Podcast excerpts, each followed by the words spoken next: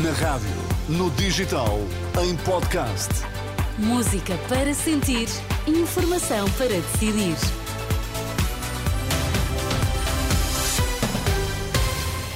Altura agora para atualizarmos toda a informação, notícias na Renascença, edição das três. Boa noite. JN, DN e o jogo estão ausentes das bancas esta quinta-feira, mas TSF retomou a emissão. O Conselho de Segurança exige fim dos ataques dos úteis a navios do Mar Vermelho. O Jornal de Notícias, o Diário de Notícias e o Jogo não chegam esta quinta-feira às bancas, após 24 horas de greve dos trabalhadores do Global Media, pelos salários em atraso e a ameaça de despedimentos coletivos. Entretanto, depois de um dia com os microfones ligados, a Rádio TSF voltou a emitir eh, a emissão a partir eh, da meia-noite desta quinta-feira. Os trabalhadores da Global Media estiveram ontem em greve para exigir o pagamento do salário de dezembro e do subsídio de Natal e após a comissão executiva da Global Media, liderada por José Paulo Faf, ter anunciado que iria negociar com caráter de urgência rescisões com 150 a 200 trabalhadores e avançar com uma reestruturação. Portugal continental registra entre hoje e amanhã temperaturas ligeiramente inferiores ao normal para a época do ano. O país pode mesmo registrar 5 graus negativos no interior norte e centro, disse o Instituto do Mar e da Atmosfera.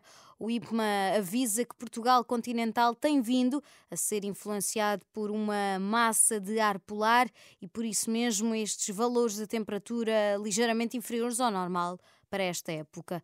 Desde a meia-noite e até às 11 da noite de amanhã, os distritos de Bragança e Guarda estão sob alerta amarelo devido ao tempo frio.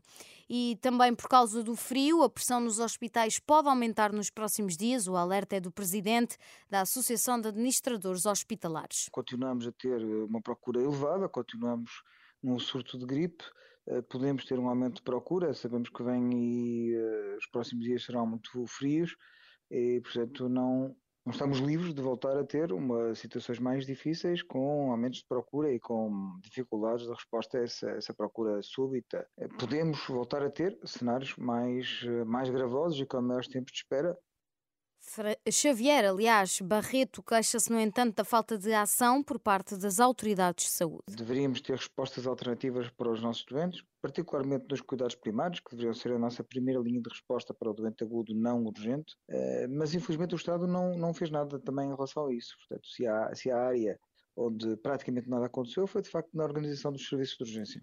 Já o secretário de Estado da Saúde diz que o governo está a monitorizar a situação. Ouvido pela Renascença, Ricardo Mestre admite que o horário dos centros de saúde pode vir a ser reforçado, à semelhança do que aconteceu no Natal e na passagem de ano, sobretudo se os condicionamentos nos hospitais aumentarem com as baixas temperaturas. E devido ao frio na região de Lisboa, a estação de metro de Odivelas vai estar aberta de madrugada para apoiar pessoas em condição de sem-abrigo. De recordar que desde terça-feira foi ativado no município de Lisboa um plano de contingência para ajudar eh, pessoas que não têm casa com as estações de metro de Santa Apolónia Oriente e Rocio, também estão abertas até à madrugada de domingo. O Conselho de Segurança da ONU aprovou uma resolução nesta quarta-feira exigindo que os ótios do Yemen, do Iémen, aliás, encerrem os ataques a navios no Mar Vermelho. O órgão também advertiu contra a escalada das tensões, ao mesmo tempo eh, que indicou uma força liderada pelos Estados Unidos que tem defendido navios. O Tribunal Internacional de Justiça começa hoje a julgar o caso apresentado em 29 de dezembro pela África do Sul contra Israel, que acusa de genocídio na faixa de Gaza. A África do Sul vai apresentar a sua argumentação, em que defende ainda que o Tribunal Internacional de Justiça decrete medidas de emergência. A contestação e defesa de Israel está marcada para amanhã.